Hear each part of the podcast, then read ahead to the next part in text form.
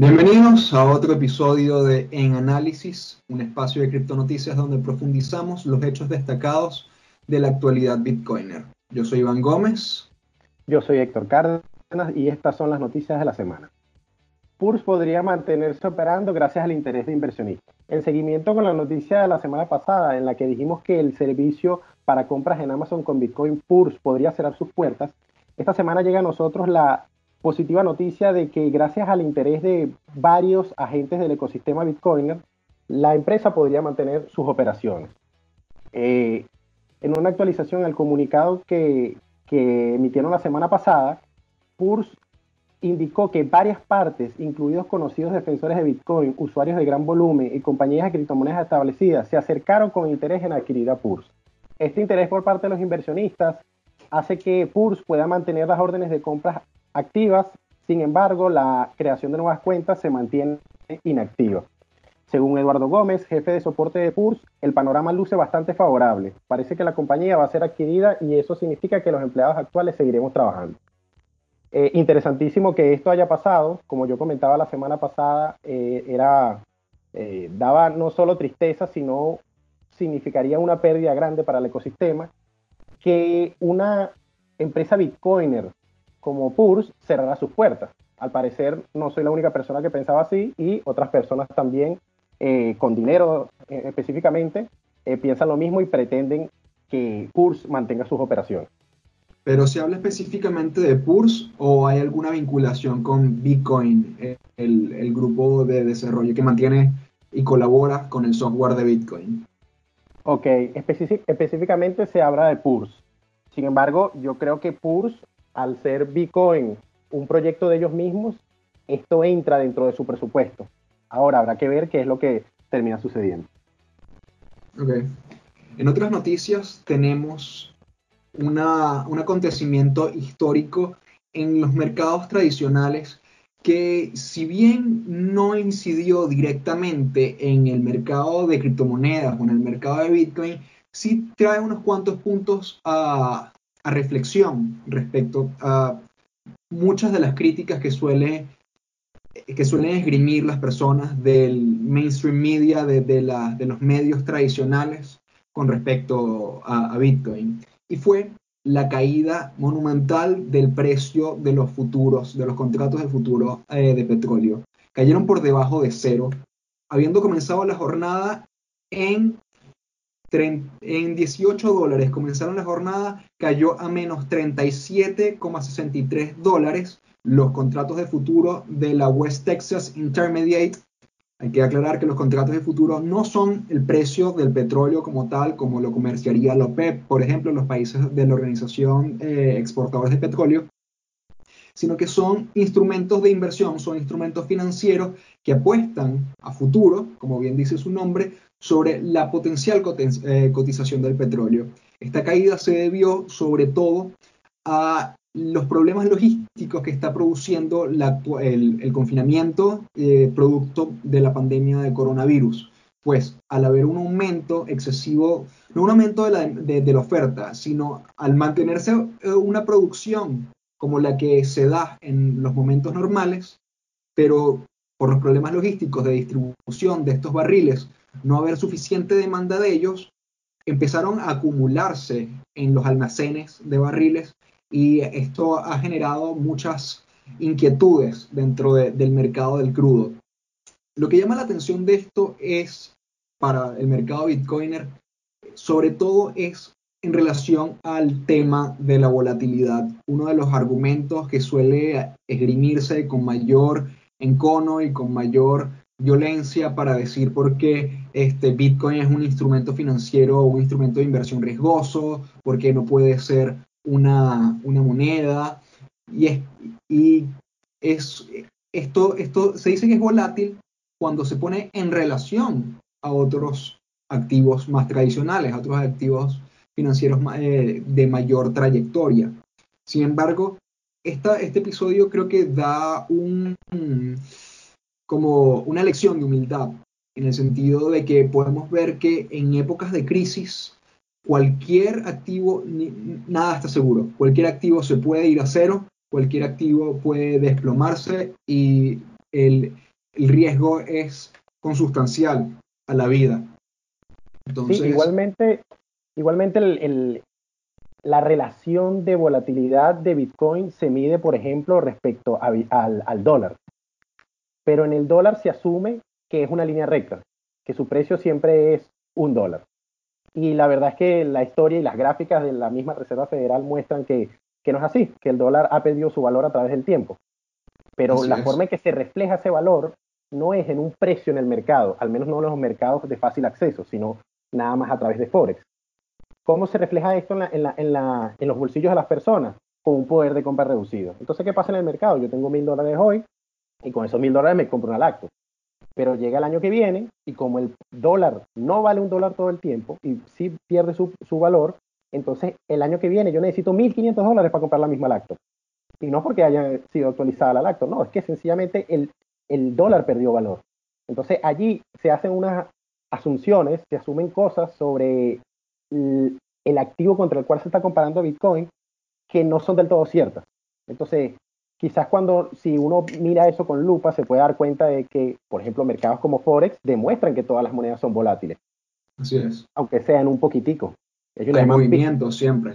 No hay una estabilidad fija en el precio de, de ninguna moneda nacional, de ninguna moneda fiat. Quizás el dólar refleja una mayor estabilidad a pesar de las ingentes cantidades de, emisión que por lo menos se han dado eh, en los últimos tiempos.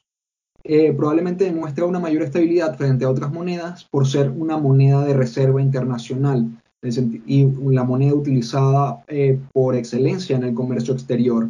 Eso hace que a nivel internacional, a nivel de, los países, de comercio entre países y a comercio entre particulares a nivel global, se exista una demanda de dólares que mantiene, a pesar de que se aumente la oferta, mantiene una demanda de, esta moneda por, por, ser un instrumento muy útil para el comercio. Además, que eh, siendo siendo de curso legal monedas mucho más frágiles y mucho más volátiles eh, en, los distintos países, en los países más pequeños, teniendo monedas más, eh, más eh, tendientes a la devaluación que el dólar, obviamente van a preferir el dólar como refugio, pero no sigue siendo una apuesta segura, como muchas personas creen, que está sucediendo mucho en la actualidad que se está acudiendo, que personas de otros países están cambiando sus divisas nacionales por, por dólares, buscando usarla como activo de refugio. Sobre eso de la, de la demanda, es curioso que, que se, o sea, es justo por la demanda, es justo por la demanda que el dólar puede permanecer relativamente estable. Y es justo lo que se espera y se ha hablado por mucho tiempo de Bitcoin. Al Bitcoin no ser un activo ampliamente demandado, es decir, que todo el mundo lo usa para sus transacciones o lo quiere de alguna forma para salvar dinero. Entonces Bitcoin, lo cierto es que no tiene, no, no acumula una masa crítica de, de personas que hagan que su precio esté normalizado. Lo cierto es que siempre, por ahora, hay alguien que no está dentro de Bitcoin, que no está dentro de la economía de Bitcoin. Y ese alguien, o esos muchos alguien, al entrar causan un, impacto. En, el dólar, quitando el tema de la, impresión, que lo que hace es eh, aumentar la oferta y por eso disminuye el valor, en el dólar, como la demanda es absoluta, o sea, creo que no hay ningún país del mundo que no quiera o acepte dólares, aunque eso puede estar cambiando. Entonces, no hay gente nueva que quiera entrar. Ya el dinero que puede estar en el dólar está en el dólar. Entonces allí no hay, no hay porque no, no debería haber motivos para tener movimientos drásticos. En cambio, en Bitcoin sí los hay. Y ese tema de la demanda eh, justamente me lleva a un comentario que, que Alberto Cárdenas eh, nos dio para este artículo.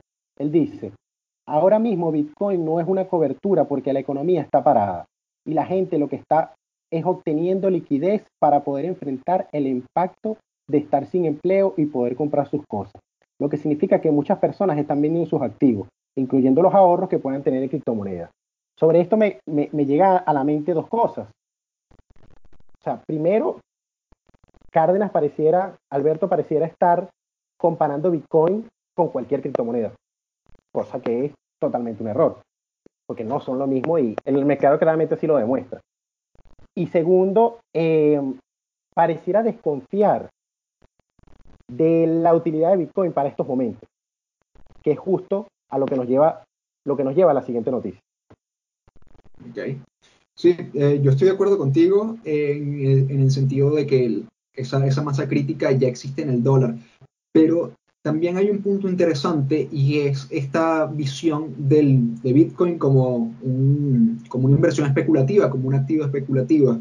Se, se podría ver que hay una suerte de división entre los, los poseedores de Bitcoin, entre aquellos que están más comprometidos por causas ideológicas, por ver en, en el fiat eh, una forma de, de, evaluación de su poder eh, adquisitivo y están viendo en Bitcoin una oportunidad para autosoberana, una, una oportunidad de hacerse, de que el individuo se haga nuevamente con, con, su dinero, con lo que le es propio.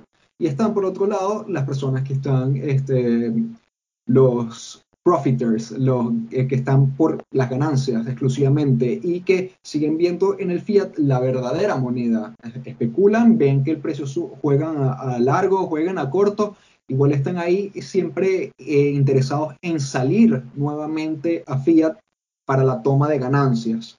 No es un capital que esté estable y constantemente en, en, la red y por lo tanto eso también hace contribuye a los movimientos de precio de la moneda.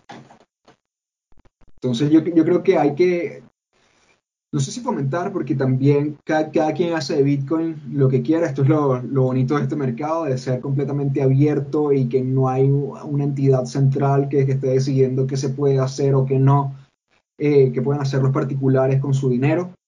Pero sí es, es importante recordar las, las causas los valores que hacen a Bitcoin valioso como tal, más allá de su precio, como un instrumento de, liberación.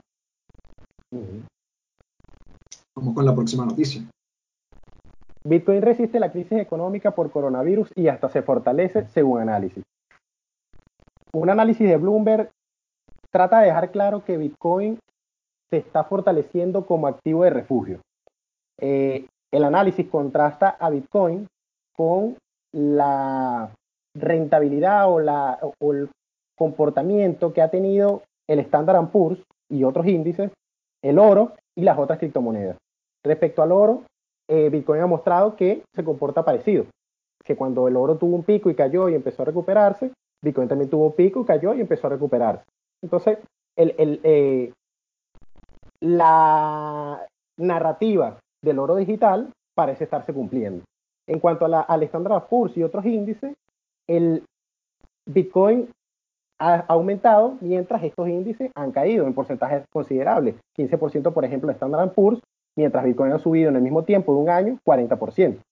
Y respecto a las altcoins, el informe destaca que Bitcoin está totalmente desacoplado a las altcoins. Las altcoins han caído mientras Bitcoin está subiendo. Esto lo hace mediante un, índice que Bloomberg tiene, el Bloomberg, el BGI, BGCI, en el que tiene una cesta de criptomonedas elegidas por ellos y la cesta en este tiempo que llevan analizando ha, ha, decrecido su valor, mientras Bitcoin, como activo separado, ha aumentado. Esto entra en contraste respecto a la opinión del analista de la noticia pasada, que decía que Bitcoin no es un activo de refugio, pero si Bitcoin fue creado justamente para estos momentos, para ser un activo de refugio.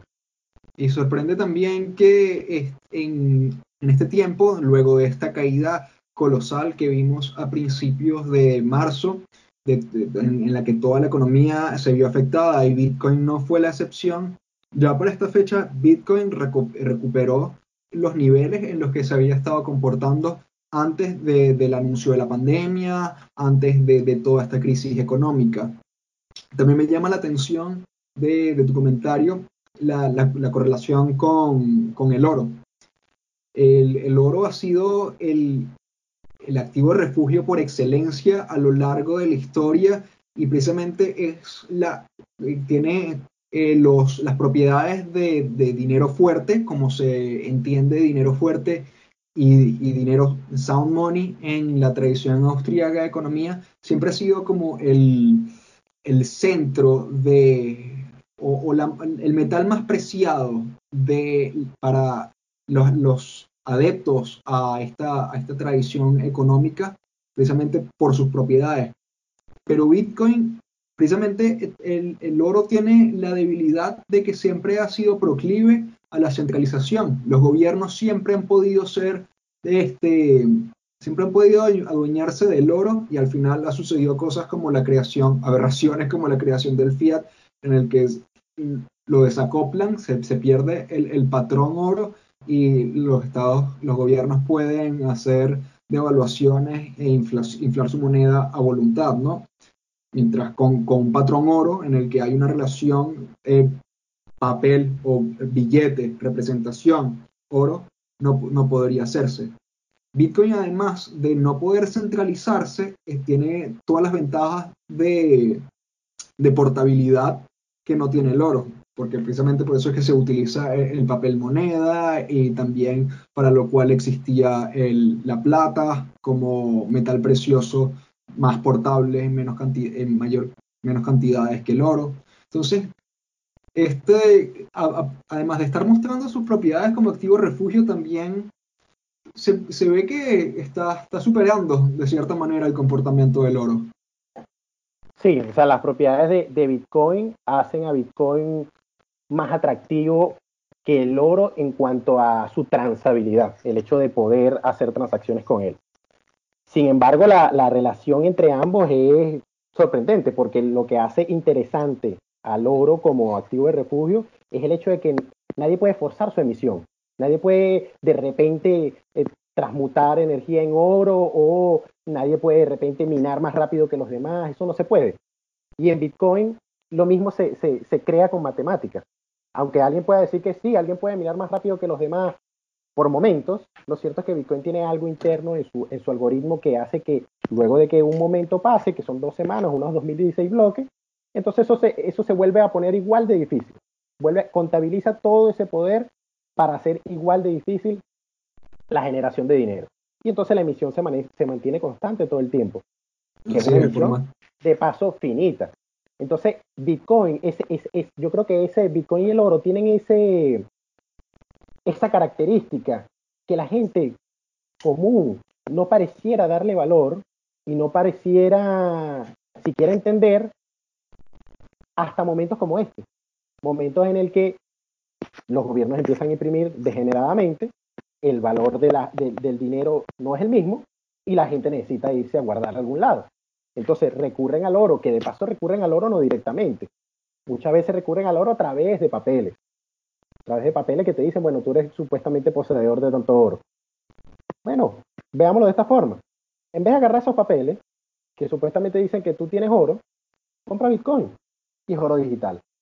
El Bitcoin lo tienes en tu mano, es tuyo y sencillamente cuando tú decidas, vas y lo mueves, cuando tú decidas, vas y lo cambias.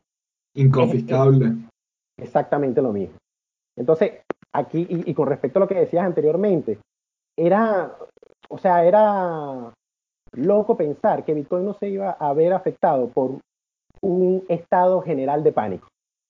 Sí, Porque es como, es como, es como decir que los humanos o los bitcoiners, los humanos bitcoiners son inmunes al miedo. Y eso no es verdad. La realidad es que todos somos humanos, no importa en qué, qué activos tengamos nuestro dinero, y todos nos vamos a ver de, cierta manera afectados por el miedo que puede generar una situación como esta. Pero lo que pasa es que una vez que ese miedo se acaba, como estamos viendo ahorita, uno empieza a pensar. Y cuando uno empieza a pensar, entonces empieza a analizar las cosas bien. Y lo que está pasando es que la gente que ya por fin está volviendo a pensar, se está saliendo del dinero basura, como es el fiat, y está yendo al dinero duro, como es el oro y el bitcoin. Bueno, las estadísticas de Coinbase y de Binance nos han dicho o han revelado ellos mismos que gran parte de ha aumentado el porcentaje de depósitos eh, únicos de 1.200 dólares, que es precisamente la ayuda que está dando el estímulo. el estímulo que está dando el gobierno norteamericano a los particulares en el país. Y ambas casas de cambio en sus estadísticas de Estados Unidos han visto ese aumento. Eso no quiere decir que los ciudadanos eh, estadounidenses están aprovechando ese estímulo en fiat para convertirlo cuanto antes a Bitcoin. Ahí hay un mensaje muy importante. Y, hay algo más importante que, o que más me gusta de ese mensaje, que algo que siempre estuvo latente es que los gobiernos, con su capacidad de impresión degenerada, fueran a comprar bitcoins, ellos directamente, y de alguna manera centralizaran a bitcoin, teniendo todos los activos. Pero al hacer la impresión degenerada que, iban que uno pensaba que iban a hacer y que hicieron, y entregarla a la gente, entonces inconscientemente le dieron a la gente el poder de ellos ser los poseedores de bitcoin. Entonces ahora, esos 3, 5 trillones que lleva Estados Unidos impresos no se convirtieron en todos los bitcoins para ellos, sino que se están convirtiendo en algunos bitcoins para mucha gente. Y eso está interesantísimo. Así es, así es, súper interesante. Y un, último punto que destaco de esto es lo de las altcoins. Todo el mundo habla de las altcoins, de las monedas que no son bitcoin, las monedas criptográficas que no son bitcoin, tratando de compararse tratando de decir este es el siguiente Bitcoin, tratando de decir este es el Bitcoin que hace contratos inteligentes, este es el Bitcoin que es más rápido, este es el Bitcoin que es más privado. Y la verdad es que cuando nos vamos a, la realidad, a cuando toca eh, en, medio de una crisis refugiarse, o toca conseguir ese dinero que de verdad tiene un valor para una situación específica, las altcoins se, se mueren como opción. Se mueren como opción y vuelve a renacer Bitcoin. ¿Por qué? Porque en todo este tiempo, estos 10, 11 años que ya llevamos con Bitcoin, se ha demostrado que nadie lo controla. Y se ha demostrado que nadie lo controla al punto que una actualización favorable, como lo, como lo es Segwit, para, para el protocolo, duró dos años en adoptarse. Dos años. O sea, la gente, todos los, los individuos estaban escépticos y cada quien por su lado lo, lo tardó dos años en, en, en, en, aprobarlo. Y después de esos dos años todavía seguimos adoptándolo. Porque esos dos años fueron para la activación. Pero después de la activación todavía eso va como por el 50-60% de adopción. Entonces eso demuestra que no, nadie lo controla. Que sí, podemos actualizar, podemos poner opciones allá afuera, pero al final nadie lo controla y eso es lo que queremos de un activo como este, que sea como el oro, que nadie pueda decir, mira, yo soy el dueño del oro, yo soy el dueño de Bitcoin. No. En cambio, ¿qué podemos decir de Ethereum? ¿Qué podemos decir de, Dash? ¿Qué podemos decir de Decrypt? ¿Qué podemos decir de Zcash? Todos tienen una, figura visible que se comporta como un dueño. Entonces, de verdad yo quiero, yo quiero, yo quiero tener oro o yo quiero tener las acciones de Apple. esa es más o eh, menos la pregunta. Esa, esa, cualidad de ser acéfalo de Bitcoin. Yo siempre he dicho que después de, después de hacer Bitcoin como tal, lo mejor que hizo Satoshi Nakamoto fue desaparecer el ser invisible, el que la falta de liderazgo de Bitcoin es lo que lo hace realmente un, o sea, e, es una de las cosas que más lo hace un activo descentralizado, un, dinero descentralizado, porque no hay, a pesar de que sí surgen eh, algunos liderazgos pasajeros, hemos visto como muchos líderes de, de pensamiento en Bitcoin han surgido y desaparecido, se han levantado y han caído por su propio peso a veces por querer eh, eh, lanzar proyectos que suenan más, eh, menos filantrópicos y más egoístas de, o, de promoción de, monedas personales o hay muchos quieren volver Bitcoin su negocio personal.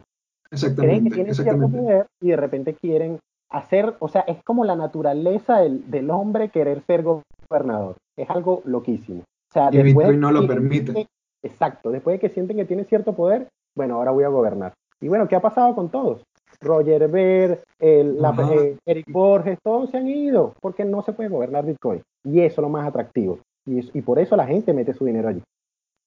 Sí, totalmente. Y el otro punto sobre la lentitud de la activación de Segwit, que, que podría parecer una, una falla, como, como por ejemplo ha sido la, la falla eh, como si ha sido una falla la lentitud en la transición de, Ethereum 1.0 a Ethereum 2.0, que, bueno, cada, cada, vez se ven más dificultades para esta transición, cada vez se, se ve la posibilidad de que las monedas que al transitar los Ethers de, de esta primera capa a Ethereum 2 eh, se queden bloqueados en una segunda capa sin poder devolverlos a la primera y que, eh, posiblemente las personas, los que aseguren la red no migren a la otra red.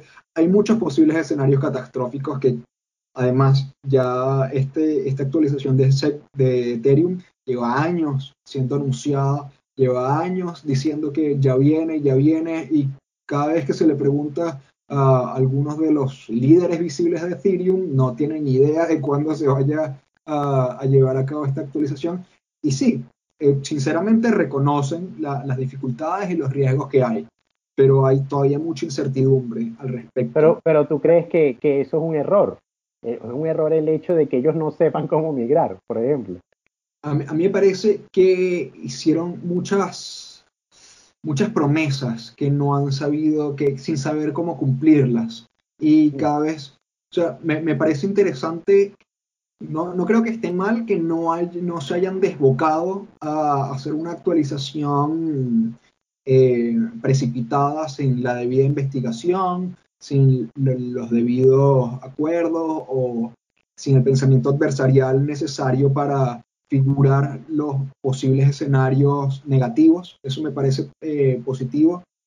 Pero creo que el, el, que entre en Ethereum tiene que estar claro de que es un, proyecto sumamente experimental en el que nada está seguro. Los desarrolladores saben eh, el nivel de experimentación que está teniendo todo en, Ethereum, que si bien todo es eh, un, experimento, quizás en, redes como esa se puede decir que son un poco más arriesgados, mientras que Bitcoin juega a la seguridad, porque proteger este, su historia es una de las cosas más, o sea, la, seguridad de Bitcoin es uno de los valores más importantes que tiene y, ponerlo en riesgo no es algo que, que se contemple eh, ni siquiera. En Ethereum sí se contempla la realización de bifurcaciones contenciosas en casos de, errores. Hay como que más, eh, la, la lógica es más de avanzar así se rompan las cosas. En cambio, Bitcoin, con toda la disrupción que puede suponer, eh, tiene una, lógica de, creación más conservadora, en el sentido de que conservar lo que su, cada paso que da es de suma relevancia. Y allí lo que, lo que me llega a la mente, o sea, lo que destaco de lo que dice es, por ejemplo, la palabra promesas, que es verdad. O sea, cuando, todas estas, estas criptomonedas que no son como Bitcoin y tienen líderes claros, terminan politizándose, terminan volviéndose un sitio como un partido político, pues, y le prometen a la gente cosas a futuro, muy probablemente queriendo que suba el precio, no lo sé. Y lo, y lo otro que, que me llega a la mente es que lo que yo creo que pasa con Ethereum 2.0 es que Vitalik y su equipo de desarrolladores no saben cómo lograr una transición de un modelo seguro, como es la prueba de trabajo, a un modelo inseguro, como es la prueba de participación. Entonces el problema que los tiene parados es conceptual. Entonces ellos están, deben, investigando, tratando de resolver una fórmula, pues un, concepto. Pero si me preguntan a mí, las criptomonedas se basan en energía. Las criptomonedas son energía. O sea, uno gasta energía en el físico con los mineros y genera unos numeritos digitales que no son duplicables. Pero si tú me vas a decir que no vas a gastar energía y con digitalización vas a crear números digitales no duplicables, es mentira. Entonces creo que allí es donde lleva esa traba por años y bueno, si se llega a resolver, yo tendría muchísimo cuidado. Sí, sí, a, mí también me parece que son altísimos los riesgos de seguridad en esa transición de prueba de trabajo a prueba de participación, porque si bien, em, si bien en, Bitcoin suele hablarse de esta supuesta centralización de los mineros, la verdad es que eventos eh, de toma de decisiones importantes a lo largo de la historia, como fue en, en el debate del cual surgió Segwit, por cierto, del aumento del tamaño de los bloques, hubo como este riesgo latente de la posibilidad de que los mineros realizaran una bifurcación contenciosa porque quería aumentar el, tamaño de los bloques a, 2 megabytes. Lo hicieron, pero no tuvo los efectos, los, efectos perniciosos que se esperaba que tuviera. Y se, quedó claro de que la cadena más que Bitcoin es la cadena más larga que no es lo que un grupo u otro decida que es. Y que no, hay Bitcoin Cash Bitcoin Satoshi Vision. No va a haber, no va a haber una, una, un vocero que diga, mira, vamos por, vamos por acá. Y si lo hay, queda de la comunidad decidir si lo sigue o no. Pero bueno, eh, siguiendo con los temas eh, de cómo avanza esta tecnología, este es otro de los argumentos que suelen esgrimirse eh, respecto a Bitcoin, que es un código viejo, que no avanza, que es lento. Igual sí hay muchas innovaciones que se están dando en Bitcoin y no necesariamente en la cadena base, que es lo que hay que asegurar a toda costa, pero sí en cadenas paralelas o en este caso que vamos a hablar en el canal de pagos que es Lightning Network, que con ya tres años desde su lanzamiento, 2017 fue lanzado, eh, sigue, creciendo eh, más que nunca. Y ahorita en este contexto de lo, de lo, que quiero hablarles en este momento es del lanzamiento de dos servicios de mensajería. el titular de la noticia que vamos a hablar es ya están disponibles aplicaciones de mensajería instantánea en Lightning Network. Se trata de eh, Sphinx y Juggernaut. Se trata de dos eh, servicios de mensajería instantánea, como podría ser Telegram, como podría ser Signal, que eh, funcionarían en la Lightning Network. Es decir, eh, serían servicios de mensajería con capacidad de pagos eh, instantáneos de Lightning Network eh, integrados, pero que corren dentro de esta red, lo cual a mí me parece una de, una de las cosas más interesantes, porque si no me equivoco, ni Signal ni ninguno de los otros servicios de mensajería enfocados en privacidad, a pesar de trabajar con una criptografía avanzada y tener encriptado de punta a punta en, los mensajes, no son, no son censorship resistant, no, no, son resistentes a la censura, en el sentido de que no trabajan con, con redes eh, P2P, no trabajan en redes, con redes entre pares y tienen, como ya hemos hablado bastante en este episodio de hoy, tienen líderes visibles, tienen dueños que pueden ser llamados a tribunales, tienen, eh, que pueden ser eh, detenidos, a pesar de ser un proyecto open source. A lo que me quiero referir con esto es que un servicio de mensajería en Lightning Network tiene esta, esta incensurabilidad, tiene esta, esta potencia de ser replicado en cada uno de los nodos eh, en los que corre la, la Lightning Network y eh, que a pesar de que esto podría suponer una, barrera de entrada inicial en este momento, el tener que correr un, un nodo de, Lightning para poder participar de, estos servicios de mensajería, en la, medida, en la medida que ha ido avanzando esta tecnología, como hemos visto desde en el 2017, era dificilísimo fondear un canal en, en Lightning Network. Luego estaba el tema de que si, si te acababas el saldo en, en, un canal, no podías volverlo a fondear. Como que estaba esto del loop in y loop out. Ahorita todo eso ha cambiado y ya, este, hay aplicaciones como por ejemplo Phoenix, Phoenix Wallet, que no necesitas ni siquiera tener un nodo de, de Lightning Network para, para, para utilizar esta red. Entonces, ahí, Mensajería, eh, para terminar, mensajería en Lightning Network me parece un avance interesantísimo. Estas dos no son las primeras eh, servicios de mensajería que ya había en la red. También está WhatsApp, pero está WhatsApp como WhatsApp de Satoshi. De Satoshi. Ajá, está, está, muy interesante esto porque van creciendo, eh, se, hace competencia dentro de la red, dentro de los servicios de mensajería.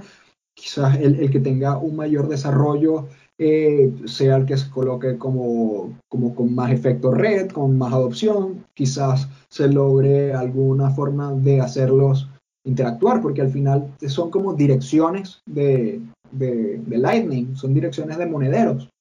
Sí, justo, justo allí con, en, en ese punto de, de, cómo funciona es que yo me, me, interesé un poquito más, por ejemplo, con Juggernaut. Eh, lo que entendí que está en el, en el pack de ellos es que ellos usan una funcionalidad relativamente nueva de, una versión del nodo LND que te permite recibir pagos, o mejor dicho, enviar pagos sin que te den una factura primero. En Lightning Network tú necesitas, necesitabas antes pedirle a alguien una factura, que es también como una dirección de Bitcoin, pero muchísimo más larga con los datos del pago, y a, ese, a esa factura la que tú pagabas. ahorita con esta función que se llama KeySend, tú puedes sencillamente enviar al, eh, dinero a la otra persona sin que esa persona te, te, envíe una factura. Entonces lo interesante es que esta mensajería en Lightning Network es literalmente Lightning Network. De hecho, la explicación dice que cada vez que mandas un mensaje, en realidad le estás mandando un pago de un Satoshi a la otra persona con data extra. La data extra es la que se transforma en el mensaje. Pero para poder haberlo enviado a través de esta red que como tú dices es incensurable y de paso encriptada, tuviste que haber pagado un Satoshi. Un Satoshi es, no sé, 0,40 y un 1 de, de dólares. Es algo ínfimo, es demasiado pequeño. Entonces, ¿qué es lo interesante? Que no solo estás usando esta red que está encriptada al enviar estos esto, esto mensajes, porque Bitcoin es nativo encriptado y también las capas de encima, como Lightning Network, sino que por el hecho de que es P2P, como decías, que tú tienes que generar tu nodo y tú te conectas exclusivamente con la otra persona que tú quieres enviar, o para llegar a la persona que tú quieres enviar, tú te enrutas por una línea de otras personas, entonces lo cierto es que primero siempre hay manera de conectarte con alguien. Y segundo, eh, la conexión puede ser privada o puede ser por uno de los múltiples canales que hay. Sea, porque para llegar a un punto, del punto A al C, puede, puedes pasar por B, o puedes pasar por D o por H. Entonces, lo cierto es que no hay manera de pararlo. Y está muy interesante cómo están utilizando la tecnología. Eh, siguen abriendo canales, o sea, si abres un canal con alguien o te conectas a través de alguien para poder abrir la mensajería. Si tienes el canal abierto, no hay comisiones al, usar la mensajería. Si no tienes el canal, eh, el canal abierto con el destinatario, vas a tener que pagar las comisiones de la ruta que utilices, a los nodos por los que pases.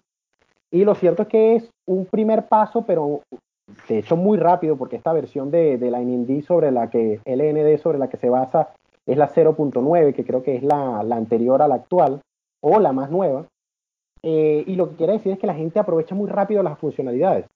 Y como tú dijiste ahorita, ahorita, sí, no tengo que tener mi nodo necesariamente para poder conectarme a esto. Pero la verdad es que ya las carteras, como tú mismo dijiste, Phoenix o Breeze, dejaron claro que no necesitas el nodo, que hay otras personas que van a poder tener un negocio a través del cual ellos te dan ese servicio de nodo.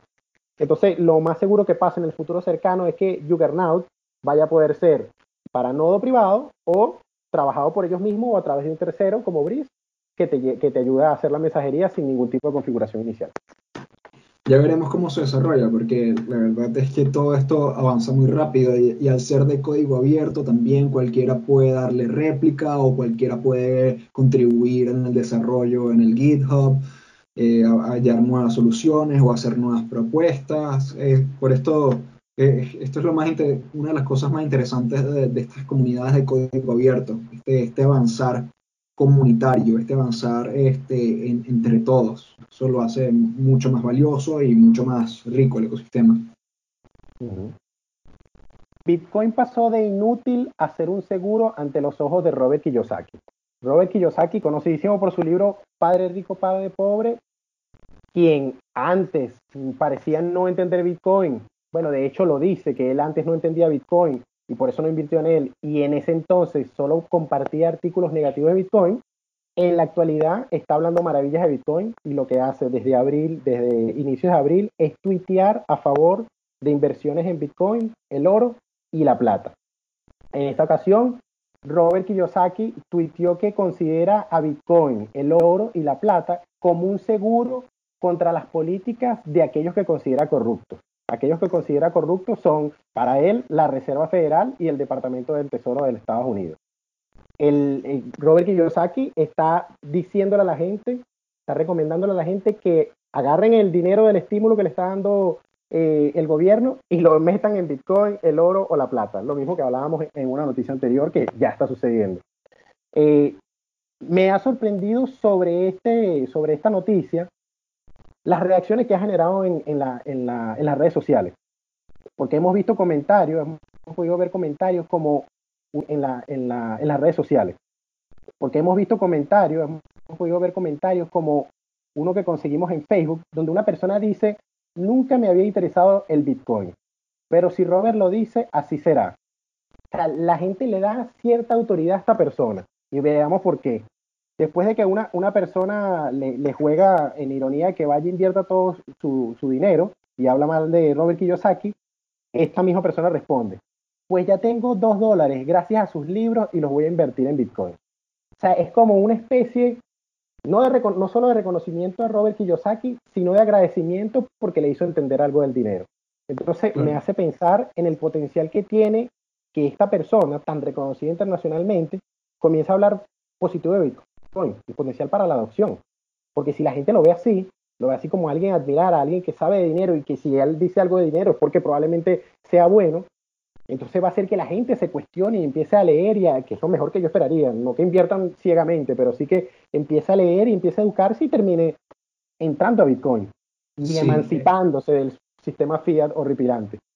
Eso, eso tiene sus pros y sus contras. Los pros los que acabas de mencionar, pero también ya hemos visto en el pasado cómo la promoción de eh, algunos proyectos de criptomonedas por ciertas personalidades han terminado en, estafas, han terminado en, en, ICOs que al final fueron eh, exit scams, fueron eh, eh, salidas, se fueron con el dinero invertido por la gente. Entonces, creo que es importante insistir y resaltar eso que acabas de decir, que no es que porque una persona famosa dijo que tal criptomoneda o tal otra es buena, tienes que ir directo a invertir tu plata eh, o tu dinero en, esa criptomoneda, sino que lo que te tiene que llevar eso es a hacer tu propia investigación, educarte y que, ajá, esta persona dijo que esta criptomoneda es buena, pero ¿por qué?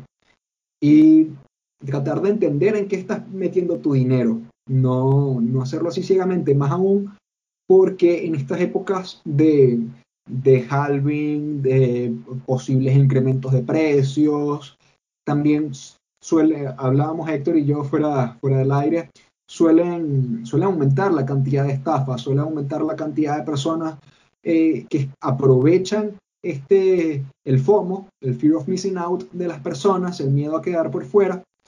Y estas personas que no saben de criptomoneda y no se dedican a aprender, terminan entregando su dinero a un tercero para que se los invierta eh, sin seguridad de que ese tercero tampoco sepa dónde está metiendo su dinero o metiéndolo en fondos de inversión que dicen que van a tripli cuatriplicarte, quintuplicarte tu inversión en dos días. Y todo eso es falso. Así que hay, recordemos. disculpa. Hay que tener mucho cuidado con, con estas potenciales estafas y con quien promete demasiado en poco tiempo. Bueno, en este caso, Robert Kiyosaki no está prometiéndole nada a la gente. Sencillamente le está diciendo que el, que el dólar es dinero fallido, es dinero falso. Y les está recomendando salirse del dinero falso y llegar a un dinero verdadero y con valor, como el oro, plata y el bitcoin, que son los que él considera. Ahora, sobre eso que menciona de las estafas, que es muy pertinente para este caso, es importante recordar a las estafas por Twitter que fueron muy efectivas, efectivísimas, que la gente agarraba y se hacía pasar por Elon Musk, agarraba una cuenta que también tuviese el checkcito y le ponía el mismo nombre, la misma foto, copiaba los últimos tweets y entonces agarraba y, le, y, empezaba a contactar a la gente, mira, mándame tanto dinero a esta dirección y te, voy a, lo voy a multiplicar por mil. Algo parecido podría pasar con Robert Kiyosaki. Entonces hay que estar muy alerta ante cosas ilógicas. Por ejemplo, Robert Kiyosaki es una persona famosa y probablemente bastante ocupado. Para mortales como nosotros, que nos llegue un mensaje de la nada de Robert Kiyosaki diciéndonos, mándanos, mándame Bitcoin o tengo una oportunidad para ti, lo más probable es que eso sea una estafa y haya que salir corriendo de allí. Entonces, eh, la gente tiene que estar alerta porque de verdad que los estafadores le dan la vuelta de una manera asombrosa. O sea, usan demasiada energía en pensar cómo, cómo sacarle dinero a la gente. Más allá de eso, más allá de que sí haya que estar alerta y como dices, en, estos tiempos de, de, halving, que generalmente lleva a la burbuja, a una burbuja posterior y en la burbuja los estafadores se vuelven locos, sí rescato que, que, que Robert Kiyosaki esté dando estos mensajes de, yo lo siento que son de awareness, o sea, él está como llamando la atención de la gente para, como, mira, despierta. El sistema actual está dañado, entonces despierta y hay otros sistemas que sirven. y creo que es algo eh, que me parece bien. Que no, que no me parece que él esté buscando dinero ni que esté buscando que la gente se meta de cabeza en algo que no conoce. Así es. Bueno, estas fueron las noticias más relevantes de esta semana. Espero que hayan aprendido algo nuevo hoy y sin embargo, como ya dijimos, insistimos en que no confíen en nadie, no confíen en nosotros, nosotros también nos equivocamos, todo el mundo se equivoca, hagan su propia investigación siempre, desconfíen, no, no confíen, verifiquen. es uno de los lemas más importantes que ha dado esta comunidad. Y sin embargo, si les gustó este episodio, si les parece que tiene algo de valor, no olviden compartirlo con sus amigos, suscríbanse al canal, denle me gusta y nada, nos vemos la semana que viene. Muchas gracias. Gracias.